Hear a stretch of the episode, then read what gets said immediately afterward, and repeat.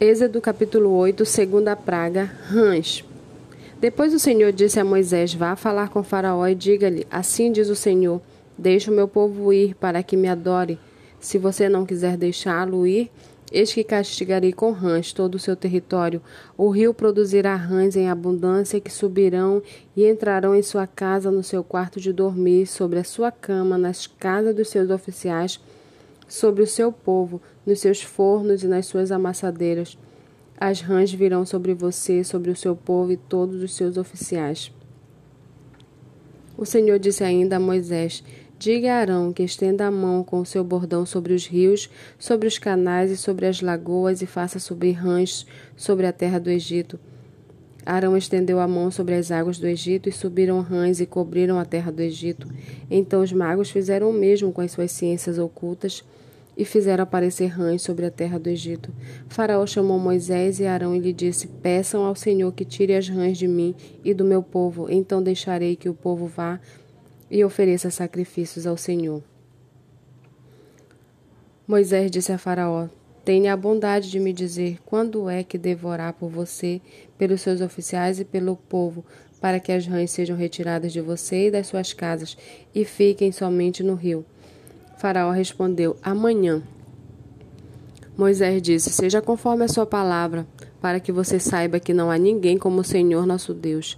As rãs se afastarão de você, das suas casas, dos seus oficiais, do seu povo.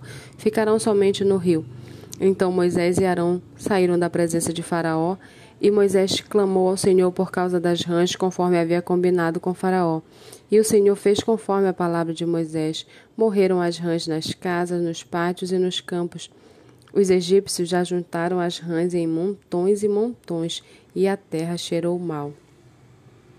Vendo, porém, Faraó que havia alívio, continuou de coração endurecido e não os ouviu, como o Senhor tinha dito. Terceira praga: piolhos. O Senhor disse a Moisés: Diga a Arão que estenda o seu bordão e bata no pó da terra, para que se transforme em piolhos por toda a terra do Egito.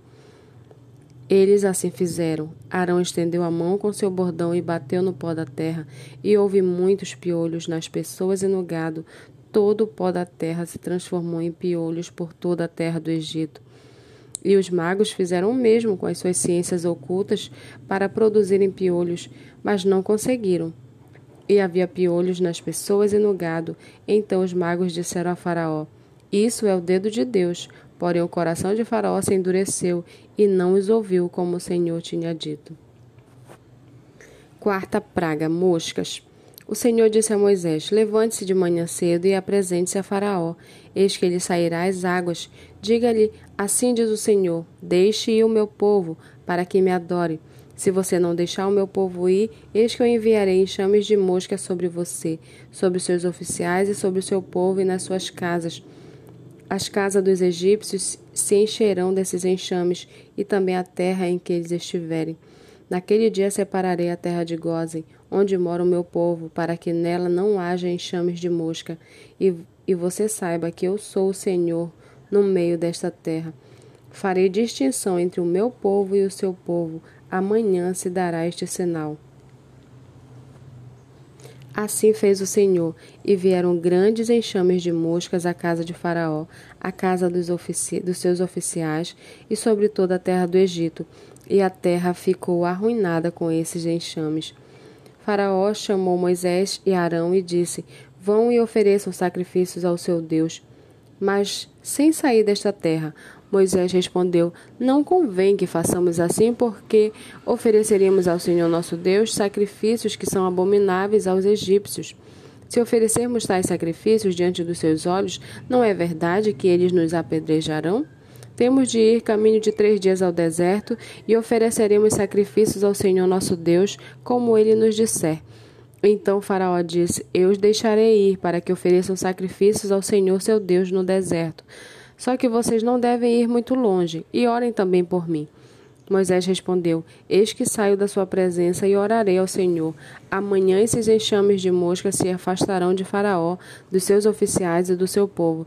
Só que Faraó não deve me enganar outra vez, não deixando o povo ir para que ofereça sacrifícios ao Senhor. Então Moisés saiu da presença de Faraó e orou ao Senhor. E o Senhor fez conforme a palavra de Moisés, e os enxames de moscas se afastaram de Faraó.